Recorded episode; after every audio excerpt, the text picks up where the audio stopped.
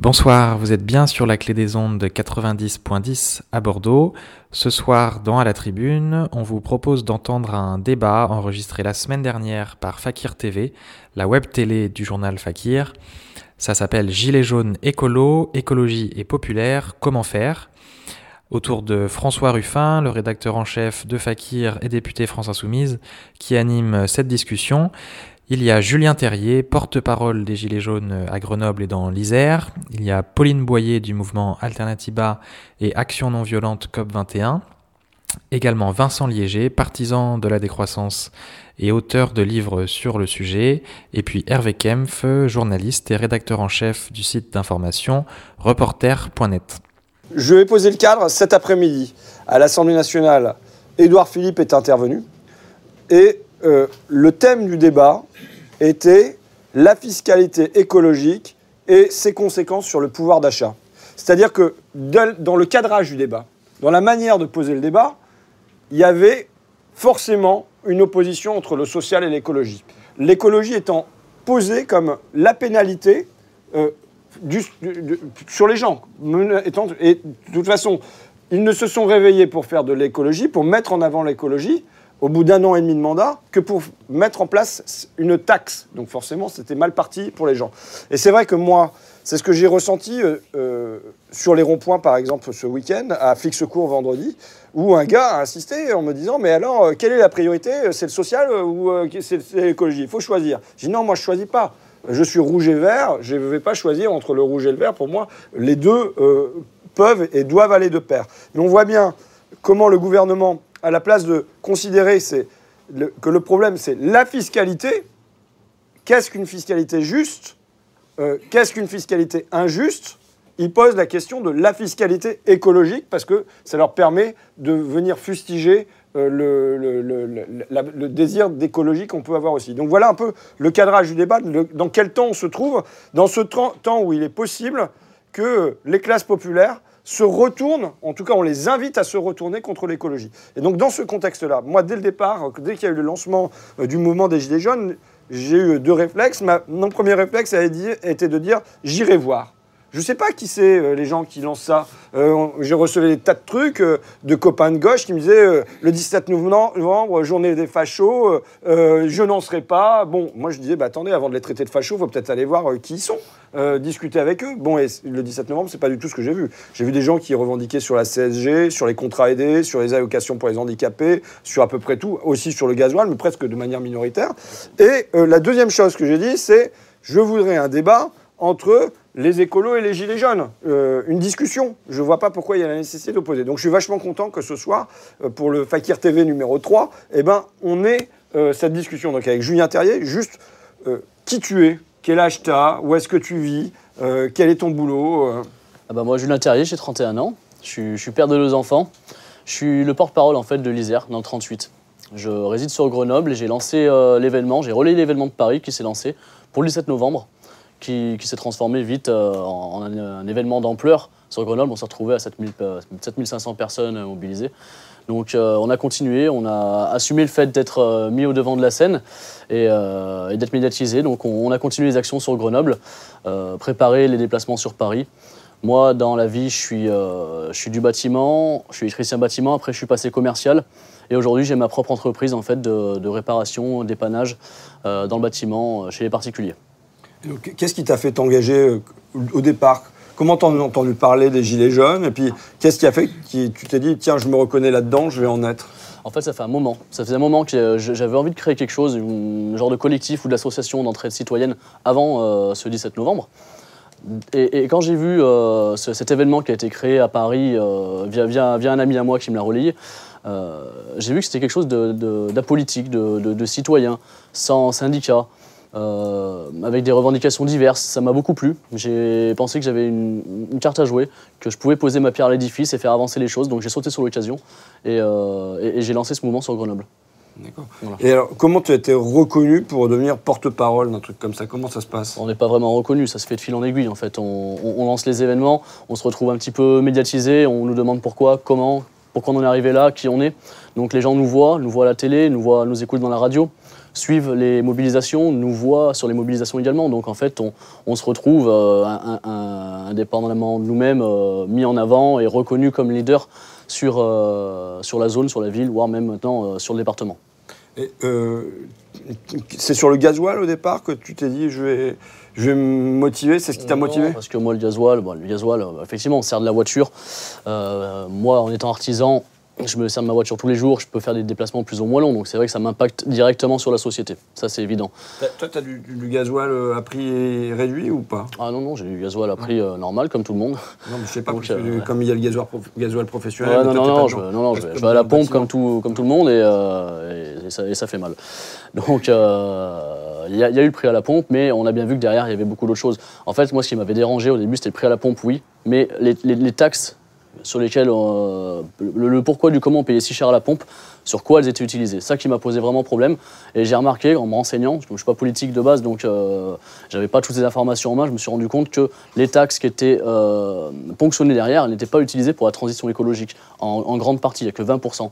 Et ça, ça m'a révolté. Je me suis dit, c'est- pas, pas normal. On voit les prix du baril qui peuvent baisser, le prix du gasoil qui augmente, et pourtant les taxes, alors qu'on nous dit, euh, qu'on nous fait... qu'on nous, nous montre du doigt en disant que c'est nous qui polluons, nous utilisateurs.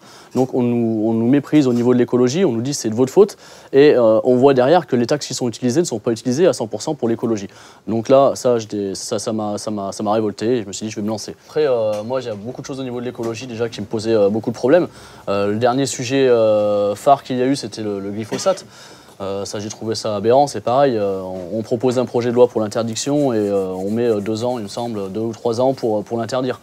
On sait très bien que c'est nocif pour la santé. Je vois pas pourquoi on, on- on repousse encore des, des solutions qui, sont, qui devraient être immédiates, alors qu'on sait très bien que, que ça pose un problème sanitaire. Mais c'est pas pour ça que tu as revendiqué un gilet jaune. Le gilet jaune, c'est Non, c'est pour un ensemble. Non, c'est pour un ensemble. Ah oui. C'est pour un ensemble de choses qui vont pas. C'est pour le, le gouvernement qui, qui, qui est aveugle et qui, qui est sourd par rapport aux problèmes des, des- citoyens, des Français depuis euh, 30 voire 40 ans maintenant. Et ça, et ça continue euh, de, pire en pire. Donc c'est pour vraiment un ensemble de choses qui, qui tournent pas rond et qui tournent de moins en moins rond. Et là, là je pense que c'est le moment ou jamais d'agir. Donc euh, il a fallu remettre euh, le gilet jaune. Pour l'actu, là, Édouard Philippe, il, il a annoncé un moratoire Mm. sur euh, les hausses sur le gasoil, Sur, sur les taxes. Sur la- sur la taxe L'électricité carbone. aussi. euh, sur l'électricité et le gaz. Du- avec ça, toi, tu, tu es satisfait? Comment tu communiques avec euh, les jaunes de ton département? Quelles sont les remontées que tu as? Que- que- Bah, les remontées, c'est que, c'est que comme, comme d'habitude, c'est du mépris. C'est du mépris, c'est, des miettes. C'est, c'est, c'est- Je, je pense que ça, ils auraient, ils auraient- ils auraient dû agir depuis le début. On n'en serait pas là aujourd'hui. Euh, et, l'éventail des revendications qui maintenant sont mises en avant ne, serait pas, aussi forte et aussi demandée maintenant par les Gilets jaunes. Donc euh, non, non, les gens, ils n'attendent pas que ça.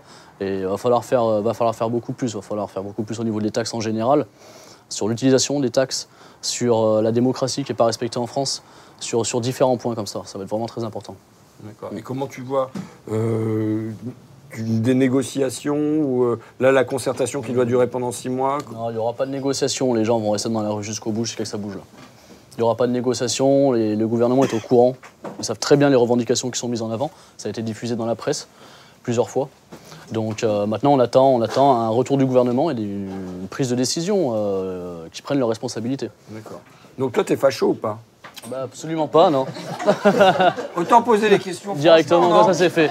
Eh ben non, au contraire, je suis même super content quand je vais sur les mobilisations de voir autant de, de- de mixité, autant de solidarité, autant d'entraide. J'ai jamais vu ça et je pense que même si pour l'instant on n'a pas gagné grand-chose au niveau de la mobilisation, c'est quelque chose qu'on a vraiment gagné, c'est de se réunir tous ensemble. Et ça, et ça, ça fait vraiment plaisir en tout cas de voir dans la rue euh, euh, les gens qui se, qui, qui se donnent la main et qui se soutiennent euh, et qui sont vraiment solidaires. Donc toi, c'est sur un rond-point ou est-ce que tu vas tous les jours? Non, on fait des actions différentes. Euh, pour moi, tourner autour d'un rond-point, je- j'en vois pas l'utilité. Euh, au début, on a fait des blocages, maintenant on n'en fait plus. On essaie aussi de gagner un peu l'opinion populaire. Donc on va viser un peu plus des administrations, des blocages financiers sur des, sur des, des grandes surfaces, des, des- des grosses, euh, des grosses structures financières, euh, on va dire côté CAC, euh, CAC 40, euh, des, frettes, des ports, des, hum, raffineries. Voilà, on va toucher où, c'est- où, où ça fait un petit peu mal à l'État au niveau financier. quoi. Et donc à Grenoble, c'est quoi? Parce que les raffineries, il y en a. À Grenoble, on fait pas mal d'opérations péage gratuit. Les gens sont, sont bien contents d'ailleurs quand ils passent. Donc euh, on voit de plus en plus de gilets jaunes grâce à ça. On fait aussi des, des- des grandes surfaces, euh, enfin des centres commerciaux type euh, Carrefour, avec des Leroy Merlin qui appartiennent à peu près tous à la même personne d'ailleurs, et qui ne payent pas forcément euh, tous ces impôts en France. Alors, Donc- Carrefour, c'est Bernard Arnault, et Mm. donc euh, c'est euh, Pavillon aux îles Caïmans, et Ouais. les- l'autre, c'est Mullier, c'est plutôt la Belgique. Voilà, c'est ça, c'est ça. Donc, Ça appartient à peu près tous, ça doit être des copains, je pense. et donc on, on vise ce type de cible euh, qui, qui, je pense, est très parlant et qui, qui, qui fait mal euh, où ça doit faire mal. D'accord. Ok. Et euh, donc, tu te sens écolo ou tu te sens anti-écolo? Moi, je me sens complètement écolo, c'est nécessaire. J'ai deux enfants et je veux pas qu'elles vivent dans ce monde-là où maintenant la, la santé, c'est un commerce. L'hygiène euh, alimentaire, c'est pareil, c'est- déplorable. On tombe malade pour un oui, pour un non. On voit des cancers qui montent, euh, je pense aussi en grande partie à cause de ça, ça monte en flèche.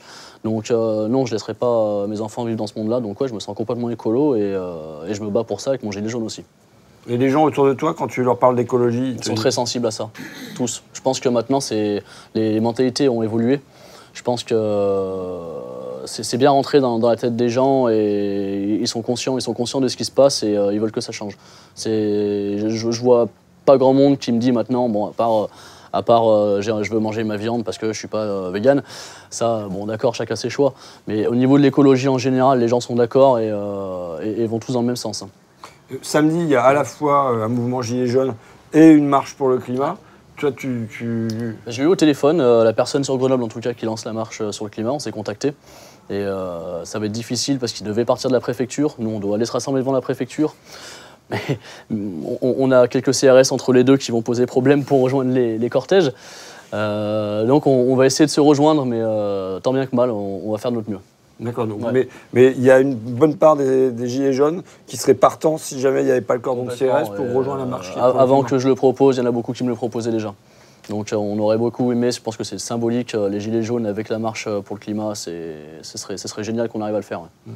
Bon, moi, personnellement, je ferai les deux samedi euh, à Paris. Euh, vous, vous avez réagi comment Euh, Les uns et les autres, donc plutôt écolo euh, que Gilets jaunes au départ, mais comment vous avez réagi euh, au lancement euh, de- du mouvement Gilets jaunes Pauline Boyer pour Alternativa? Eh bien, le, le mouvement des Gilets jaunes, en fait, est, est quand même symptomatique de euh, la politique appliquée par, le gouvernement. Et là, euh, je trouve que le tableau a bien été dépeint. C'est, euh, a bien été peint, je veux dire, euh, des problèmes auxquels font face les gens dans leur vie quotidienne. Et, euh, et, et, euh, le- la manœuvre du gouvernement qui, en mettant en place cette, euh, cette, mesure euh, de manière complètement euh, euh, irresponsable, en essayant justement de, enfin, en, ayant pour conséquence d'opposer euh, l'écologie et le social, euh, nous ça, ça nous a fait bondir. Et on s'est dit tout de suite, ben en fait euh, c'est pas possible euh, de, de- de laisser faire ça et c'est plutôt une opportunité justement de, de montrer euh, combien euh, les, les deux sont intriqués. Et donc, tu es allé voir des Gilets jaunes ou Alors, il y a sur, sur tous les, enfin, sur beaucoup de territoires, en tout cas, où Alternativa est co-organisateur de marches sur le climat, il y a plein de discussions entre les Gilets jaunes et, et le, mouvement, enfin, le, le mouvement des marches pour le climat. Euh, à Lille, à Aix-en-Provence, à Bayonne, euh, à Amiens, il, va y avoir des convergences. Donc, euh, les gens dialoguent entre eux, vont se retrouver, vont faire la marche ensemble ou pas, mais en tout cas, oui, bien sûr, il y a un lien qui est fait parce que, eh bien, on, a la même colère face à, comment, face aux réactions du gouvernement et face aux problèmes quotidiens, quoi. Vincent Liéger, comment tu as vu monter le mouvement des Gilets jaunes et comment tu as réagi Je dirais il y a eu deux temps. Le premier temps, c'est un... moi je m'intéresse à la décroissance depuis une bonne dizaine d'années. Et euh, je rejoins un peu ce que disait Julien. J'observe ces dernières années que les lignes, elles bougent d'un point de vue politique sur la prise de conscience écologique euh, de manière inégale. Euh, très souvent, pour rejoindre ce que, tu disais tout à l'heure sur Édouard Philippe, quand je, fais des conférences sur la décroissance dans des milieux plutôt élitistes ou technocratiques, ils disent c'est très bien, on est d'accord, mais c'est dégueulasse pour les pauvres. Alors que lorsque je me retrouve dans des quartiers plus populaires, dans les campagnes, ou euh, même en Hongrie où j'habite euh, ces dernières années, où la situation économique est assez difficile, les gens comprennent qu'il y a quelque chose qui ne va pas et qu'il faut vraiment faire le lien entre les questions sociales et les questions euh, environnementales. notamment sur changer le rapport au travail, changer notre manière de produire, relocaliser nos économies, recréer, une forme d'autonomie, de solidarité, se réapproprier des outils. Euh, et moi, j'observais ça ces dernières années. J'ai d'ailleurs publié sur Reporter il y a, déjà 2-3 ans un, article qui s'appelait Il y a une forme de transformation silencieuse de la société. Et puis, il y a un peu plus, plus d'un mois, je suis rentré chez mes parents en Haute-Marne pour, pour, la Toussaint. Et puis euh, j'avais un peu entendu parler des Gilets jaunes, j'étais plus sur Paris ou dans les médias dominants, et je me suis rendu compte en arrivant au Haute-Marne, mais il se passe vraiment quelque chose là. J'ai vu que les Gilets jaunes étaient déjà sur tous les tableaux de bord, tout le monde ne parlait que ça. J'ai euh, pris le journal de la Haute-Marne, euh, qui est un journal qui est un petit territoire d'habitation, autour de 150 000 habitants, et il y avait sur le 1er novembre, 2 novembre, de mémoire, je crois, 8 pages pleines sur les Gilets jaunes avec énormément de témoignages. Et j'ai regardé ça, donc j'ai dit, il se passe quelque chose et il faut témoigner. Donc j'ai fait une première tribune dans Libération qui a, pas mal buzzé, qui je crois a, suscité du débat. J'ai eu aussi des, critiques assez fortes d'Antifa qui m'attaquaient, mais tu soutiens des ploucs euh, qui sont fachos, qui sont ci, qui sont ça. Et puis j'ai vu euh, BC aussi a été un des premiers mouvements qui a, publié des papiers en faisant le lien sur tout ça. Et je me suis dit en tant que en tant que décroissant, dans la logique que la première des décroissances doit être celle des inégalités, voyant aussi toute la manœuvre politique orchestrée par, euh, quelque chose sur laquelle euh, s'appuie depuis les débuts la, décroissance. On a vu avec la prise de conscience écologique comment euh, les multinationales, certains mouvements politiques faisaient du greenwashing à travers le développement durable, à travers aujourd'hui on va dans un supermarché, on, on, vend les mêmes produits, on a mis des étiquettes vertes partout et ainsi de suite. Et je me suis dit c'est hyper important d'occuper le terrain, d'aller écouter ces gens, parce qu'il y avait des témoignages de de détresse pour des questions économiques, un sentiment de, mépris. Je crois que c'est quelque chose d'extrêmement central dans ce mouvement des Gilets jaunes, une espèce de, de, ressenti d'être considéré comme des ploucs par une technocratie qui doit tout le temps expliquer aux gens ce qu'il faut faire, ne pas faire. Je crois que la, la réforme aussi sur les 80 km/h que j'avais ressenti de manière extrêmement violente, perçue de manière extrêmement violente par les gens des, euh, des zones rurales, a été euh, aussi un, un, élément supplémentaire. Et puis moi j'ai ressenti aussi une envie de... Euh, de changer de système. Je crois que c'est vraiment un rejet de ce néolibéralisme, euh, un rejet de ce que nous on appelle la décroissance, la religion de l'économie. Aujourd'hui, euh, au nom de l'économie, on va détruire un hôpital, on va détruire une école, on va détruire des solidarités, on va détruire des liens sociaux, on va se retrouver à bouffer de la merde et à détruire euh, ou avoir des difficultés à faire une transition vers d'autres manières de produire notre nourriture, de produire, d'avoir de, de l'artisanat et ainsi de suite. Et au départ, c'est vrai que j'avais pas mal de doutes, pas mal de questionnements. Où est-ce que va aller ce mouvement protéiforme, très euh, euh, hétérogène, etc. Et quand on a vu sortir les premiers témoignages, les premières interviews, dont, la tienne, Julien, les premières propositions qui émergeaient des discussions, j'ai eu un enthousiasme extrêmement fort. J'ai dit, mais là où on pensait que c'était des ploucs dépolitisés, en fait, il y a, une grande envie de politisation, il y a une grande envie de fraternité, il y a une grande envie de, transformer en profondeur ce système. Et j'espère que ça va continuer et que ça va même s'étendre à l'échelle européenne parce qu'il faut, faut vraiment que les choses bougent. D'accord. Et toi, comment tu as vu euh, euh, émerger le mouvement des Gilets jaunes et quelle a été euh, ta première réaction et ensuite ta deuxième réflexion? Bah Hervé Kempf. on a été surpris comme tout le monde et on voyait quelque chose monter au début. Euh, donc on, a eu l'impression que c'était un mouvement d'extrême droite qui serait récupéré par l'extrême droite, ce qu'a tenté de faire le, Rassemblement national, me semble-t-il. Puis très rapidement, ce scénario n'a pas fonctionné. Et donc nous, en tant que, journalistes, euh, bah, reporters, on, s'est d'abord dit, on va expliquer la taxe carbone, de quoi il est question, etc., pour aussi bien la comprendre. Ensuite, on a regardé est-ce que c'est cohérent par rapport aux autres actes du gouvernement, c'est-à-dire est-ce que la taxe carbone est cohérente avec une éventuelle politique écologique du gouvernement? Le constat, c'était que non, parce que parce que taxe kérosène, ISF, euh, enfin toute la politique est en fait fondamentalement anti-écologique du gouvernement euh, Macron-Philippe. Et puis après, on, on s'est rendu compte qu'il y avait une, interface en fait entre la question de la justice sociale, c'est que derrière la taxe carbone, d'abord on était frappé de voir que ça répondait pas au thème d'extrême droite, que la question de la migration et des migrants émergeait pas du tout. C'était une, une, bonne chose, et que c'était vraiment centré sur la taxe carbone, et que derrière la taxe carbone, on ressentait la question de la justice. Donc, euh, journalistiquement, on a continué par des, tribunes de, Clémentine Autain, de Yannick Jadot, de, Benoît Hamon, qui en gros étaient dans, le même sens.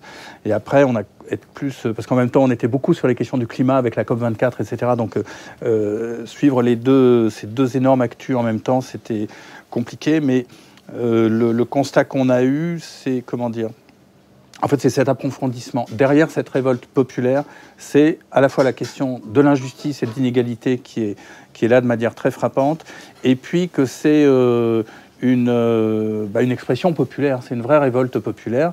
Et là, il y a, Lorraine qui était sur un rond-point du côté de, de Montpellier, qui a une réunion des Gilets jaunes dans le coin, et elle dit euh, c'est comme un nuit debout, mais un nuit debout prolo.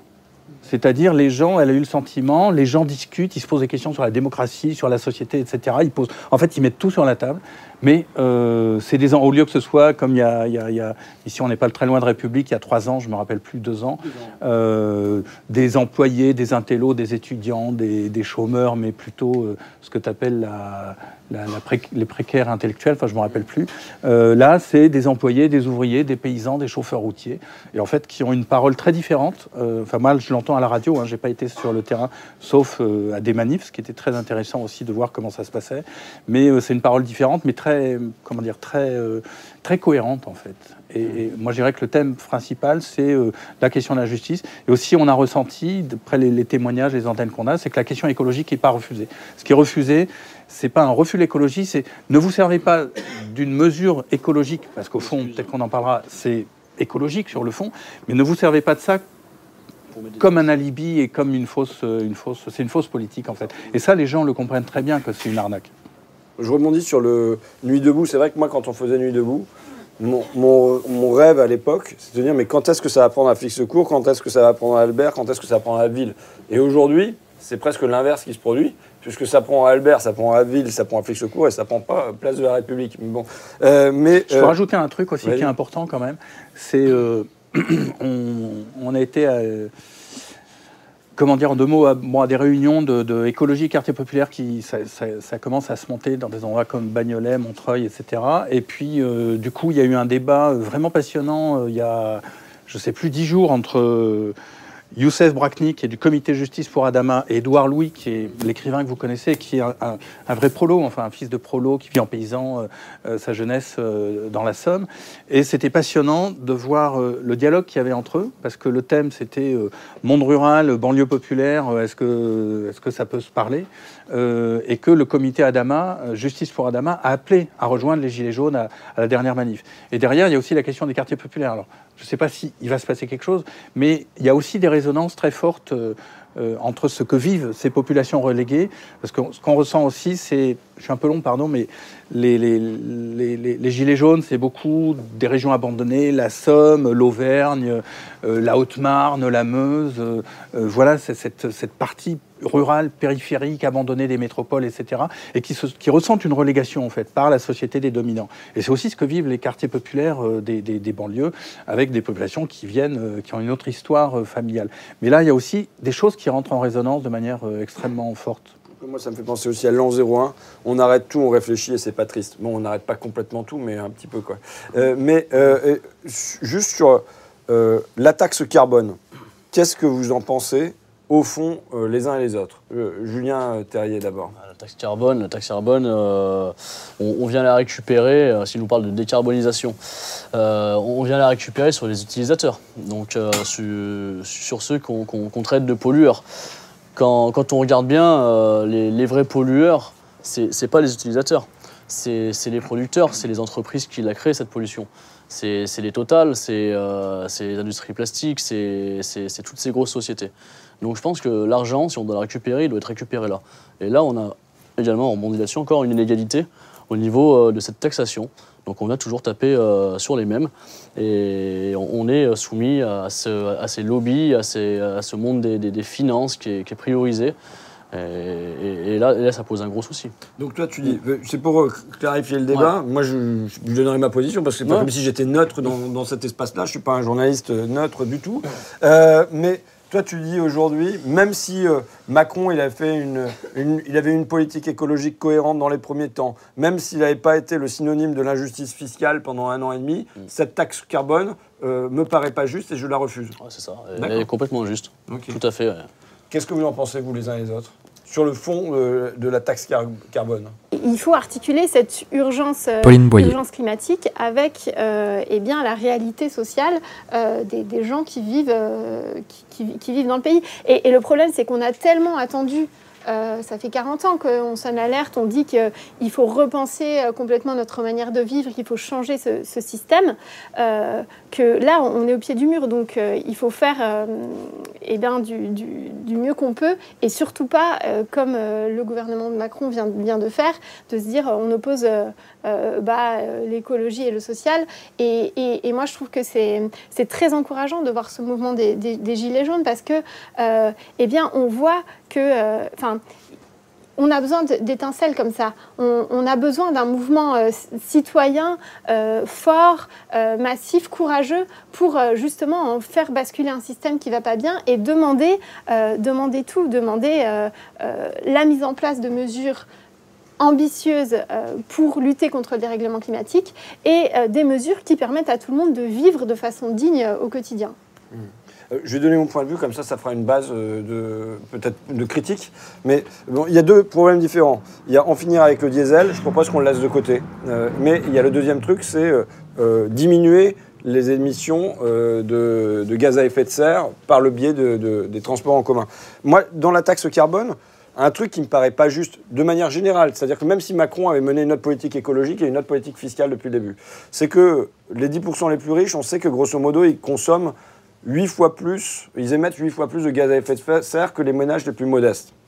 Or, si on met en place un impôt indirect, les impôts indirects sont quand même des impôts injustes par rapport à des impôts directs qui, peuvent permettre la progressivité, cet impôt indirect-là, il va évidemment peser beaucoup plus sur ceux qui ont un petit porte-monnaie et qui vont sentir ce que ça fait quelques dizaines de centimes de, par litre euh, que euh, des gens comme moi, je veux dire même, hein, euh, qui n'ont euh, pas à compter à la fin du mois combien ont disparu en plus dans la pompe à essence. Donc je ne sais pas si le véhicule taxe carbone, cet outil-là, est le bon pour mener une, transition écologique et sociale. Voilà, donc je pose ce, ce débat-là. Vincent, qu'est-ce que tu en penses?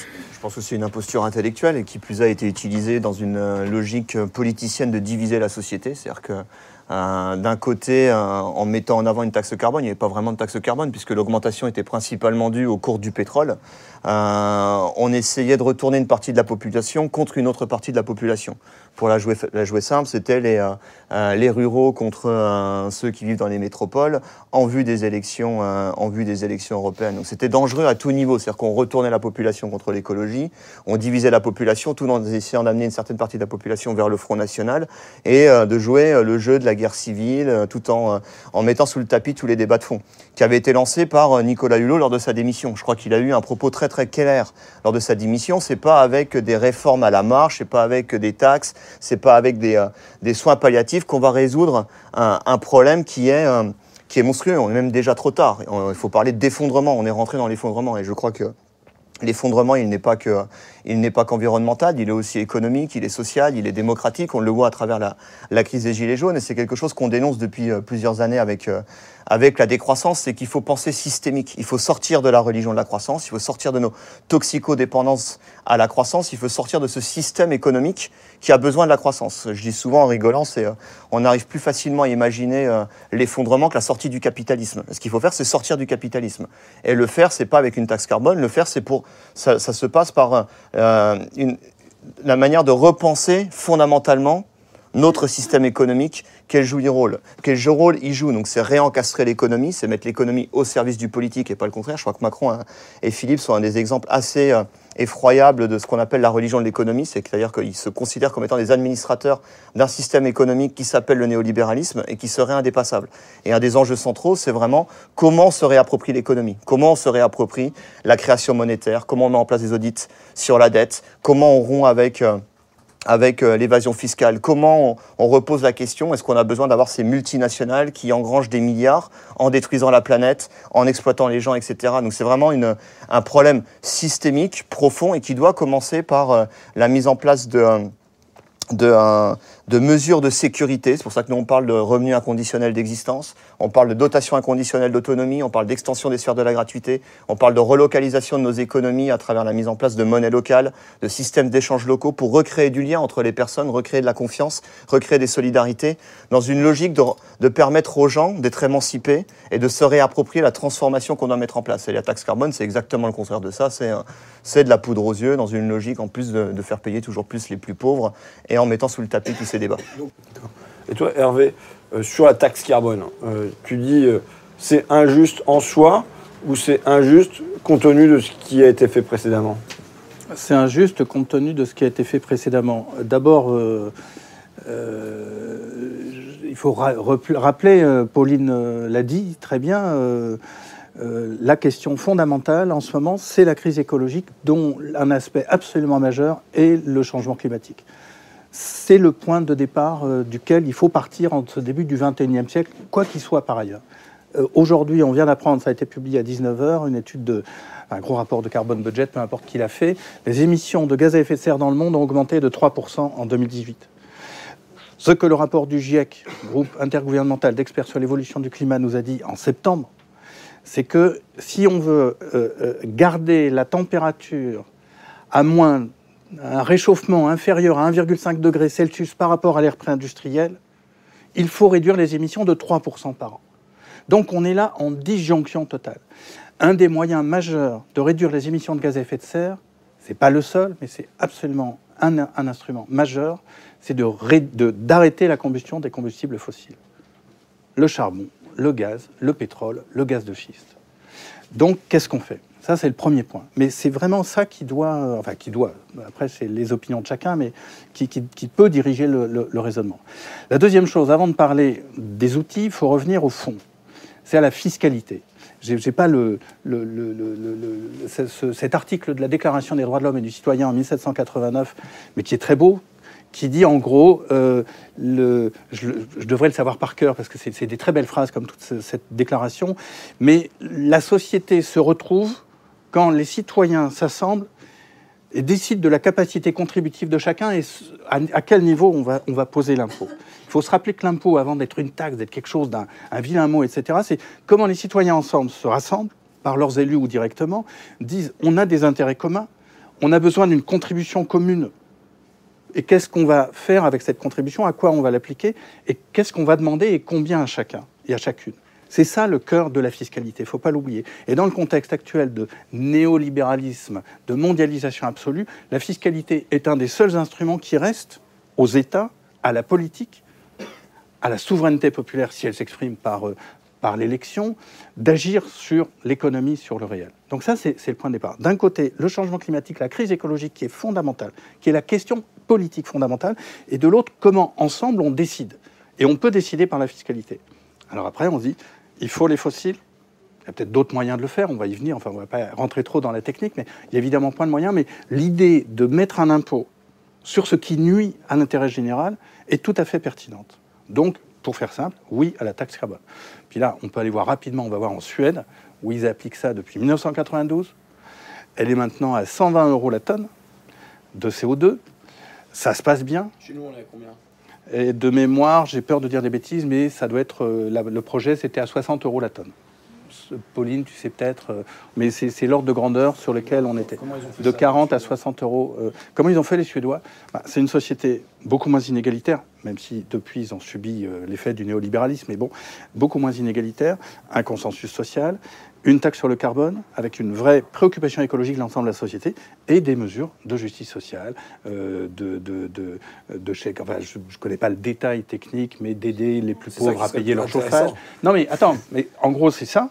Et, et, Pauline l'a dit, donc je ne vais pas répéter ce qu'elle a dit. Et par ailleurs, avoir une politique environnementale, par ailleurs. Donc faire de l'efficacité énergétique. Euh, pour, le, le, les, les, la Suède, c'est un pays froid c'est le pays où il y a, euh, en termes d'économie d'énergie et d'efficacité énergétique, euh, un des meilleures situations qui existent.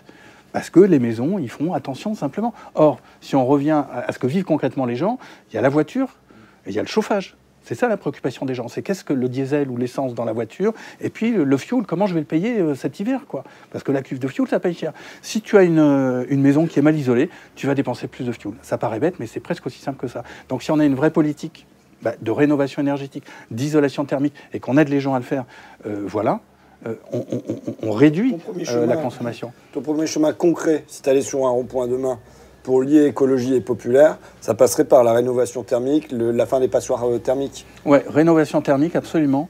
Et ça passerait aussi par dire, mais écoutez, on ne peut pas faire une taxe carbone. Et en fait, quelque part, on est, on est devenu une des sociétés totalement droguées à la voiture. Mais en même temps, il y a une politique absurde, c'est que le, bah, c'est ce gouvernement, hein, parlons de lui, il ferme les lignes de chemin de fer, les petites lignes de chemin de fer. Il euh, dit, bah, la maternité de là, on va la, la transplanter à la grande métropole, on va fermer le petit hôpital local, on va fermer l'école, on va fermer la poste.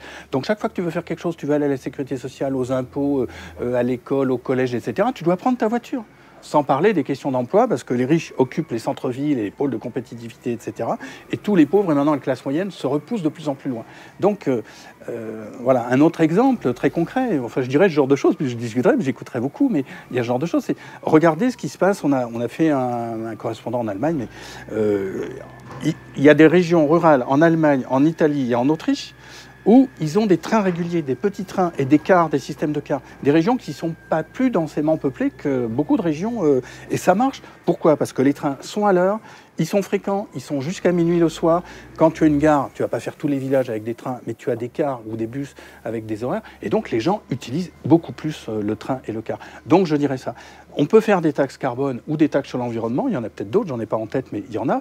Et après, on dit, bah, au lieu de payer l'ISF avec ou de payer le CICE, les subventions aux entreprises, on va investir dans la rénovation thermique, dans des lignes de chemin de fer, dans ce genre de choses. Moi, je me souviens de ton bouquin Comment les riches détruisent la planète, donc tu es sensible à se consommer moins, répartir mieux. Et eux, ils ne le sentiront pas, euh, le relèvement euh, de, la taxe carbone. Non, mais parce qu'on va va pas faire la taxe carbone toute seule. On revoit le système. C'est ce que j'essayais de dire. On revoit l'ensemble de la fiscalité. Tout ça, c'est impossible. Après tout, il faut remettre à, à l'ordre du jour le revenu maximal admissible. Il n'est inacceptable que des personnes gagnent euh, 200 ou 300 fois plus que le salaire moyen. Éventuellement 30 ou 40, on peut discuter, mais 200 fois ce que gagne euh, le salaire moyen des gens, qui doit être de 1600, 1700, euh, 1800 euros net, c'est inacceptable. Donc, taxe carbone, taxe sur les combustibles fossiles, sur la pollution, mais dans un cadre fiscal où on sent qu'il y a de la justice, qu'il y a peut-être pas de l'égalité parfaite, mais en tout cas que tout le monde est, est- est- est- paye au même truc. Et puis, si du coup le gars il peut pas avoir son 200 fois le salaire moyen, bah, il se paye pas d'avion, il se paye pas le gros euh, 4x4, je sais pas quoi, il finit par aussi moins consommer quoi. Et toi, euh, Julien, comment tu verrais le lien alors entre écologie et populaire? Quelles sont les mesures que tu trouverais positives euh, que... Euh, les- les gens sont pas contre payer une taxe euh, carbone. Ils sont vraiment pas contre. Le seul problème, c'est qu'il faut qu'elle soit utilisée à bon escient. En fait, c'est tout. On, l'attend, cette transition écologique, on est pour, on la veut, donc on est prêt à la payer. Il n'y a aucun souci pour ça, je pense que tout le monde va dans le même sens. Euh, maintenant, on attend des propositions qui sont viables aussi. On est en train de tuer les zones rurales, donc on leur propose pas de, transport en commun, on leur propose pas d'hôpitaux, on leur enlève des médecins, on cherche des médecins maintenant dans les zones rurales. Euh, Il y, a- plein de problématiques comme ça, donc on est vraiment en train de tuer ces zones-là. Donc oui, payer une taxe, mais pour améliorer euh, la ruralité, euh, pour proposer des, vrais projets de transition écologique aussi. Parce que là, là, je vais aborder peut-être un autre sujet, mais on, nous propose maintenant sur des, voitures électriques. Moi, je pense qu'on va faire on va aborder le même problème qu'on a eu avec le diesel il y a quelques années. On va repartir sur la voiture électrique. Euh, on sait très bien, avant de commencer déjà que ça pollue, euh, sortie de l'usine, une voiture diesel, une voiture électrique a pollué autant qu'une voiture diesel qui a roulé déjà depuis 10 ans. Et euh, pour alimenter tout un parc automobile électrique euh, national, il nous faudrait déjà plus de centrales nucléaires. Donc en fait, on va faire que déplacer le problème. Et dans quelques années, on va lui dire, bah, maintenant, va falloir, vous avez tous acheté une voiture électrique, il va falloir changer de, de véhicule. Donc nous, on veut bien faire des efforts, mais maintenant, il va falloir nous proposer un projet viable et pas se retrouver dans la même situation d'ici euh, 10 à 20 ans. Vous avez deux voitures à la maison Je- je- Vous avez deux voitures Ouais. Vous travaillez où, madame vous, tra- vous êtes ensemble En dans commun. l'entreprise D'accord. ok. Euh, et donc, vous, le, que- quelles sont les premières mesures que vous prendriez pour rendre l'écologie populaire Sachant que là, on est en train d'essayer de la flinguer. Si jamais vous héritiez euh, du- d'un ministère avec euh, une- une pré- un, un président Macron qui s'est transformé lui-même, euh, quelles sont les, les- les premières mesures que vous prendriez pour rendre l'écologie populaire Aujourd'hui, Vincent on est une société qui est capable de, de produire des smartphones, qui est capable de produire des technologies incroyables, euh, qui est capable de faire travailler des gens qui se lèvent le matin, qui ont besoin de leur boulot pour payer leur bagnole, qui ont besoin de leur bagnole pour aller bosser, et euh, qui souffrent au travail parce qu'ils se rendent compte que de plus en plus orientés par une logique du marché, leurs talents sont utilisés pour faire des choses contre-productives. Euh, juste deux exemples. Le premier, je suis ingénieur de formation. Quand j'en discute avec mes anciens collègues, j'ai la chance de ne pas travailler directement comme ingénieur. Je travaille dans une coopérative où on fait aussi des vélos cargo, on fait des outils low-tech, euh, on réinvente la manière de faire l'agriculture, notamment avec l'agroforesterie urbaine, etc. Ce que je fais depuis plusieurs années à Budapest où, euh, où, je vis. Et, euh, et, euh, quand je discute avec mes potes ingénieurs qui sont aujourd'hui dans le complexe militaro-industriel, qui font de l'obsolescence programmée, qui, qui font de, de l'au- de l'automobile électrique, enfin, ils savent très bien que ce n'est pas une solution. On est dans cette fuite en avant. Il ne faudrait pas grand-chose pour utiliser tout ce talent pour le faire basculer. Moi, je pense que si on fait basculer, on a tellement de talent, de créativité, d'intelligence collective dans cette société que si on fait basculer, en six mois, tous les problèmes sont résolus. C'est beaucoup plus facile de faire du low-tech que de faire du smartphone. C'est beaucoup plus facile de faire du réparable que de faire de l'obsolescence programmée. De la même manière, l'autre corps de métier que je prends souvent, c'est euh, la publicité. Aujourd'hui, c'est des gens qui ont une très bonne connaissance euh, de comment fonctionne un cerveau humain, la psychologie, la psychologie sociale, les sciences cognitives et ainsi de suite, qu'ils utilisent non pas pour euh, informer les gens, non pas pour euh, émanciper les gens, pour en faire des, des, actrices et des acteurs de la société qui vont prendre des décisions qui vont aller dans le, dans le bon sens, dans l'intérêt général, dans les questions environnementales. Au contraire, pour les frustrer, pour les manipuler, pour les faire désirer des choses dont on n'a pas besoin. Je crois que c'est 14, mi- 14 milliards d'euros d'investis par an dans la, dans la publicité en France. C'est des dizaines de milliers de personnes avec un talent incroyable. Là, pareil, comment on fait basculer ça? Si demain, ces personnes travaillent à ouvrir des débats sur qu'est-ce qu'on produit, comment, pour quel usage, euh, quel habitat, euh, quel, euh, quel urbanisme, quel mode de vie, quel rapport au travail, quel rapport à l'économie, quel rapport à la monnaie, quel rapport à la démocratie et ainsi de suite. En six mois, les choses vont basculer très vite parce qu'on a tous ces talents. Et pourquoi on est bloqué? Parce qu'on a fait un emprunt. De plus en plus maintenant, il faut s'en- faut s'endetter pour, pour étudier. Donc on commence sa vie, on est condamné à subir un bullshit job, un job à la con qui va à l'encontre de notre éthique. Il y a cette statistique en France où presque 50% des gens qui, comme moi, sont privilégiés, ont un diplôme de cadre, un diplôme supérieur, se retrouvent dans leur boulot presque 50%, au quotidien, à prendre des décisions, à faire des choses ou à imposer des choses qui vont à l'encontre de leur éthique. Est-ce que c'est quelque chose de souhaitable? Donc euh, moi, je, je soutiens l'idée du revenu de base inconditionnel qui permet de découpler les euh, conditions de, de vie, de survie de base d'un emploi contraint pour se réapproprier du temps, se réapproprier des activités qui du sens, se réapproprier euh, quelque part euh, euh, le sens qu'on souhaite donner à sa vie. Et on le voit à travers, là aussi, il y a énormément, Alternativa a beaucoup mis ça en avant, ou Reporter, à travers les initiatives locales. Il y a une créativité, il y a des savoir-faire qui se sont créés, il y a des expérimentations formidables. Moi, j'ai la chance d'être impliqué dans des alternatives locales. Euh, les problèmes ne sont jamais techniques, les problèmes sont humains. C'est comment on organise les choses d'un point de vue démocratique en groupe, comment on communique de manière non violente les uns avec les autres. Et euh, là, aujourd'hui, je crois que l'enjeu, il est vraiment de libérer du temps, euh, de libérer des espaces pour se réapproprier un, autre imaginaire, d'autres manières de communiquer et d'autres manières de, retrouver de la sérénité pour avancer ensemble et vivre différemment. Ok. Joseph, qui est là, qui est mon assistant, m'a- filé la thèse euh, d'une de ses profs sur euh, la tentative de carte carbone euh, en Grande-Bretagne. Je ne sais pas si vous avez suivi ça, c'était début des années 2000, milieu des années 2000, et c'était en fait... il y a eu une politique de rationnement pendant la Deuxième Guerre mondiale qui a porté des effets positifs en resserrant, en donnant finalement plus aux pauvres et moins aux riches en termes de nourriture, et ce qui fait qu'il y a eu une élévation pendant la Deuxième Guerre mondiale, ce qui est quand même contre-intuitif, de 7 ans d'espérance de vie, grâce à une politique de rationnement. Et en gros, euh, l'idée, j'ai pas terminé la thèse, vous imaginez, dans les, dans les moments présents, mon temps de lecture et ma disponibilité d'esprit sont assez limités, euh, mais euh, euh, de dire, ben voilà, pourquoi on n'irait pas vers une politique de rationnement aussi, ou de limitation, pour utiliser des mots qui paraissent plus corrects, sur le plan de l'émission des gaz à effet de serre. Sachant que, je le répète, là, on toucherait au sommet de la pyramide, puisque les 10% les plus riches émettent 8 fois plus de gaz à effet de serre que euh, les foyers les plus modestes. Donc voilà, je sais pas, est-ce que vous avez déjà réfléchi à cette perspe- perspective? Hervé Kempf. fait, Je me demande si la prof, c'est pas Mathilde Zuba, qui est, qui est une chercheuse euh, à Lille, euh, et qui s'appuie effectivement sur cette expérience anglaise. Et au début des années 2000, et ils imaginaient même, le, le- ils disaient, euh, en fait le chiffre est quasiment toujours vrai, pour être, par rapport aux chiffres qu'on a donnés tout à l'heure, euh, sans provoquer de réchauffement, il faut être à 2 tonnes de CO2 par an. 2 tonnes de CO2 d'émissions par an, c'est la France, on est à peu près en moyenne à 6 tonnes. Les Chinois maintenant sont à 6 tonnes. Donc c'est un effort énorme. Mais la question c'est est-ce que on y a réfléchi? Oui, euh, moi j'y ai réfléchi. Yves Cochet a été très propagandiste, enfin, a publié cette idée euh, très très fortement. Euh, moi, je pense qu'il faut y aller. C'est pas le même mot que j'emploierais parce que le mot rationnement est très compliqué. C'est pas qu'il soit euh, nuit.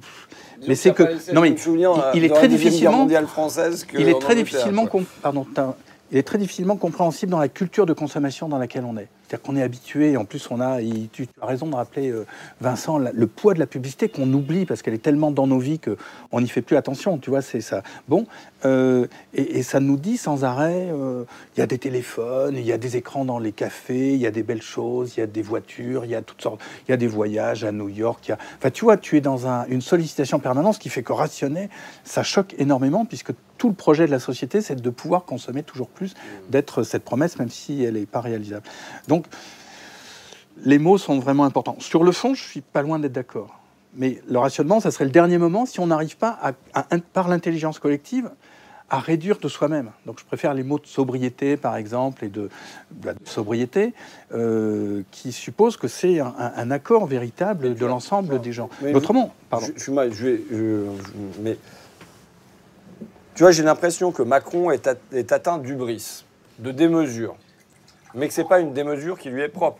C'est la, démesure de la caste euh, qui s'est affranchie des normes communes. Tu parlais sur le terrain des salaires, mais là, on peut en parler sur le, terrain des, émissions de gaz à effet de serre. On avait fait des, émissions ensemble, on parlait, des yachts qui recevaient le Green Label, le label vert, et qui consommaient 800 à 1000 litres de l'heure. Donc on est, dans un espèce de, de... Tu vois, ils ont crevé le plafond.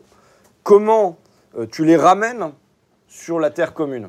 Et comment euh, Parce que je pense que finalement, c'est au cœur aussi du mouvement des Gilets jaunes. Enfin, moi, c'est quelque chose que je ressens. C'est pourquoi nous, on payerait euh, ces impôts, ces taxes-là en plus, alors que bah, là, il y a les GAFA dont on apprend qu'il n'y aura pas de taxes au niveau européen, alors que Carlos Ghosn s'est tombé en plein milieu, alors que euh, l'impôt de solidarité sur la fortune finalement, et ça nous rappelle à la dernière discussion qu'on a eue ici même euh, avec Pablo Servigne, qui nous racontait cette expérience de psychologie euh, sociale qui faisait que les gens, ils étaient consentants à l'impôt, enfin, ils étaient consentants à mettre au pot commun, mais à partir du moment où il y avait quelqu'un qui trichait, ils supportaient pas et ils s'en sortaient tous dégoûtés et écœurés jusqu'à temps qu'il y ait une sanction qui revienne et qui remette tout le monde à l'intérieur du pot commun. Et donc là, aujourd'hui, comment on fait pour euh, que le sommet de la pyramide il, accepte des règles communes et de manière à ce qu'en bas, on ne soit pas dégoûté de ces règles-là euh, Dans ma période candide, il y a quelques années, je croyais encore que par l'intelligence, euh, les riches, les dominants euh, seraient capables de changer.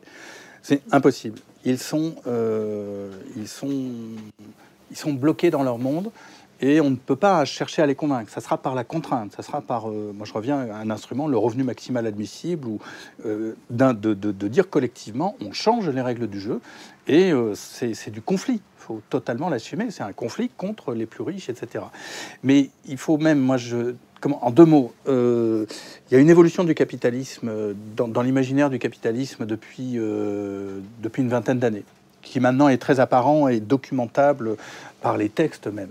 C'est-à-dire que les, les, capitalistes qui longtemps ont été associés avec le libéralisme politique et les valeurs du XVIIIe siècle, pour faire simple, qu'il était possible d'avoir une société où, tout le monde serait ensemble euh, la société démocratique, le rêve de la société démocratique, et que le capitalisme serait le libéralisme de marché, mais qui serait cohérent avec l'universalisme qui était porté par, euh, euh, le libéralisme. Et l'universalisme, c'est considérer quand même fondamentalement que chaque humain est égal est aussi digne de respect et de, de, possibilités que chaque autre. Ce qui se passe depuis une vingtaine, trentaine d'années, c'est que une partie de l'oligarchie est en train, et ça se lit très, très clairement aux États-Unis, est en train d'abandonner cet idéal humaniste, abandonne l'idée de démocratie, abandonne l'idée même d'universalisme et commence notamment par le transhumanisme. Et, et, le transhumanisme est quelque chose d'important, notamment sur le plan idéologique. Ça exprime très clairement qu'une partie de ceux qui se considèrent les plus intelligents, les plus en avance, les pionniers, ceux qui maîtrisent l'intelligence artificielle.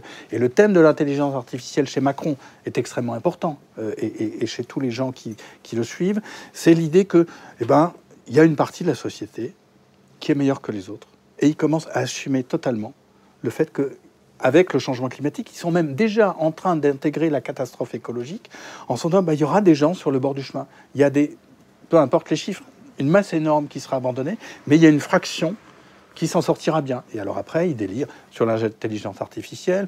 Euh, Jeff Bezos ou d'autres imaginent d'aller sur Mars, etc. D'autres font déjà des îles au milieu du Pacifique, des sortes de villes flottantes où ils seraient à l'abri. Et on a, on a cette déchirure. Hier, on déjeunait avec Claire Nugent qui me disait qu'elle était passée par la City et qu'on lui avait dit qu'ils ont déjà acheté en Norvège notamment. Ils pensent que c'est en Norvège que le climat se réchauffera le plus lentement et ils investissent pour s'installer en Norvège en vue euh, du réchauffement climatique. Donc ils l'intègrent et il y a cette déchirure sociale et qui, je dirais même presque philosophiquement, c'est l'abandon par les classes dirigeantes de l'idée universaliste qui quand même depuis deux siècles est l'idéal qui est porté par euh, la culture occidentale. Et donc c'est à ça qu'on est confronté. Tu les ramènes? Je ne les ramène pas. Je suis désolé de dire que que il y a du conflit. Je ne sais pas quelle forme. Tu les ramènes par le conflit. J'assume le conflit politique. Je, je, soutiens les gilets jaunes, euh, qui sont en fait des Françaises et des Français, qui n'ont pas forcément une vision euh, totalement cohérente, mais qui d'entre nous est absolument cohérent et, qui assume le conflit. Et, comment on, on, fait, on établit un rapport de force pour changer la donne. Quoi. Je pense qu'on est. Euh, euh, deux questions, Julien. Quand je dis, euh, voilà, les questions de Carlos Ghosn, d'ISF, de GAFA, de l'injustice sont au cœur du mouvement, est-ce que c'est mon délire parce que je veux plaquer mon regard de gauche sur ça Ou est-ce que toi, quand tu es sur place, c'est des trucs que tu entends, des discussions qui reviennent? Oui, bah après on entend un petit peu tout sur place. Il faut, sortir les idées, les idées principales, les idées qui seront utiles. Le retour de l'USF, je pense que c'est une. Euh, je pense que c'est symbolique. Je pense que c'est symbolique. Après, c'est pas la mesure principale qu'il va falloir remettre en. Mais la question de la justice, euh, elle se pose ou bien comment tu. De l'injustice? De la justice et de l'injustice. Ah, mais complètement, complètement. Mais c'est le ressenti qui fait, je pense que d'ailleurs, tous les Gilets jaunes sont dans la rue. C'est le, le, premier ressentiment qu'il y a dans la rue. On, voit que nous, on, nous propose des. Enfin, on nous demande, on nous oblige à payer des taxes euh, carbone, euh, des TICPE, etc. Euh, et à côté, on voit que le kérosène n'est pas taxé, par exemple. c'est uniquement des, éléments comme ça qu'on a tout le temps, tout le temps, tout le temps. Donc au bout d'un moment, les gens, ils en ont, marre. Donc on, la, balance, elle, pèse de plus en plus d'un côté. Et il ne faut pas oublier que le gouvernement, c'est quand même les salariés du peuple. Donc il ne faut pas renverser la vapeur. Et n'oublions pas que si le peuple se rassemble, au bout d'un moment, on est quand même dans une démocratie, donc il est censé être euh, au service euh, des, citoyens. D'accord. Et donc, euh, vous assumez le conflit avec un mot qui t'est cher, Hervé, avec ah une oligarchie ah, On l'assume complètement et je pense qu'on n'a pas vraiment le choix en fait. ça fait 40 ans qu'il y a des choses qui se passent et que rien ne bouge. S'il n'y a pas de conflit, et même avec conflit, on voit que c'est quand même assez difficile. Donc, euh, pour l'instant, il n'y a pas d'autre solution. Ils, tiennent les rênes, ils ne veulent pas les lâcher, donc on va être obligé, je pense, de les forcer.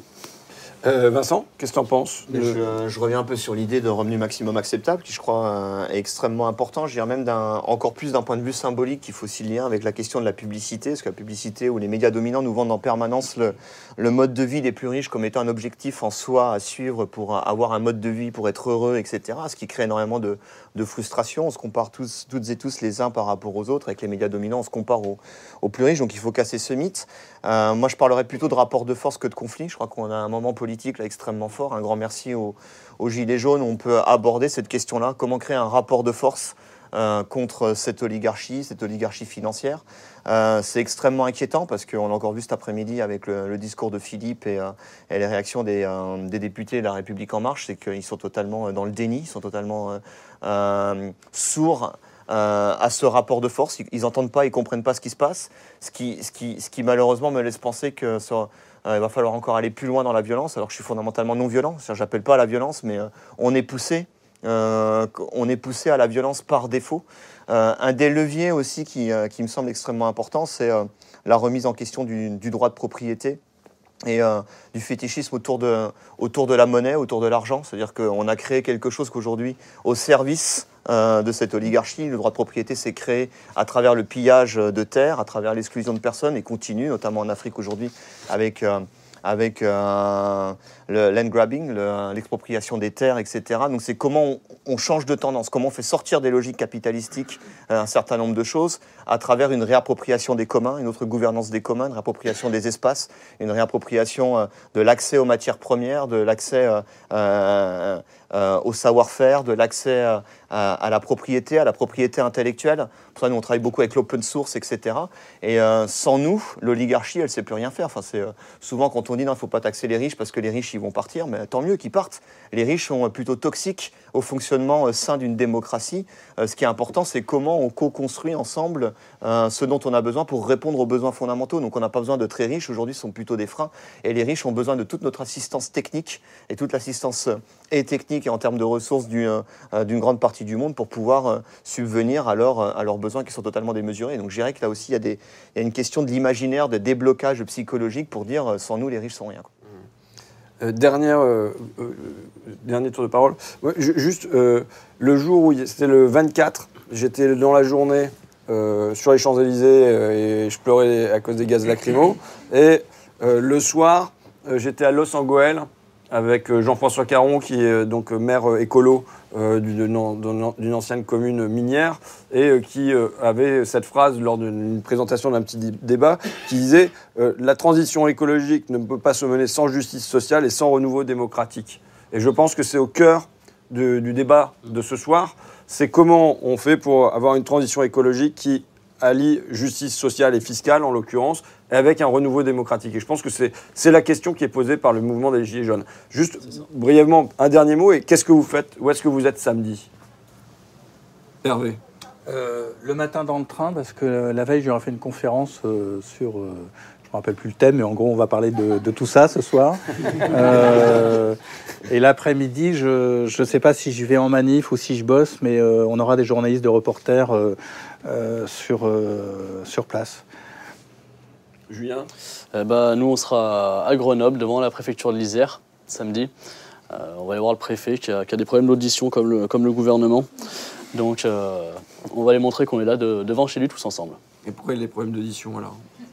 Qu'est-ce qu'il n'entend pas? hein, Qu'est-ce qu'il n'entend pas? Bah, Il n'entend pas euh, la, voix de, ses citoyens. ça fait deux fois qu'on demande, une, demande une délégation, qu'on demande d'être reçu. Et ça fait deux fois qu'on se fait gazer. Donc, donc on va lui demander une troisième fois. On est de plus en plus, donc euh, à force, euh, on va y arriver. D'accord. Alors, sachant que hier, j'ai lu un papier dans Le Monde qui montre que les préfets, quand même, ils ont l'air d'avoir un petit peu l'oreille et qui mm. passent des paroles, puisqu'ils ils parlent d'une situation pré-révolutionnaire, quasi insurrectionnelle, avec une haine généralisée du président et euh, qu'ils regrettent qu'il y ait une bulle, que le président et sa cour soient enfermés dans une bulle technocratique. Donc, bon. et donc, Pauline, qu'est-ce que tu feras samedi, toi? Bah, Samedi, à la marche pour le climat à Paris. D'accord. Mm. Ok. Je serai moi aussi à la marche pour le climat à Paris avec beaucoup d'inquiétude. Euh, j'ai peur qu'on euh, passe un nouveau cap dans les violences. On a vu cette semaine euh, la répression policière terrible envers des lycéens, avec plusieurs lycéens qui ont été gravement blessés au cours de la semaine. Et j'ai très très très peur de ce qui va se passer un peu partout en France, en particulier à Paris, mais je serai à la marche pour le climat. Voilà pour ce débat Gilets jaunes écolo, écologie et populaire, comment faire? Vous avez pu entendre François Ruffin qui animait cette discussion avec Julien Terrier, porte-parole des Gilets jaunes dans l'Isère et à Grenoble, Pauline Boyer du mouvement Alternatiba et Action non violente COP21, Vincent Liéger, partisan de la décroissance et auteur de livres sur le sujet, et Hervé Kempf, journaliste et rédacteur en chef du site d'information reporter.net. Vous pouvez retrouver ce débat en vidéo sur le compte YouTube Fakir Press. Et bonne soirée à l'écoute de la clé des ondes 90.10 à Bordeaux.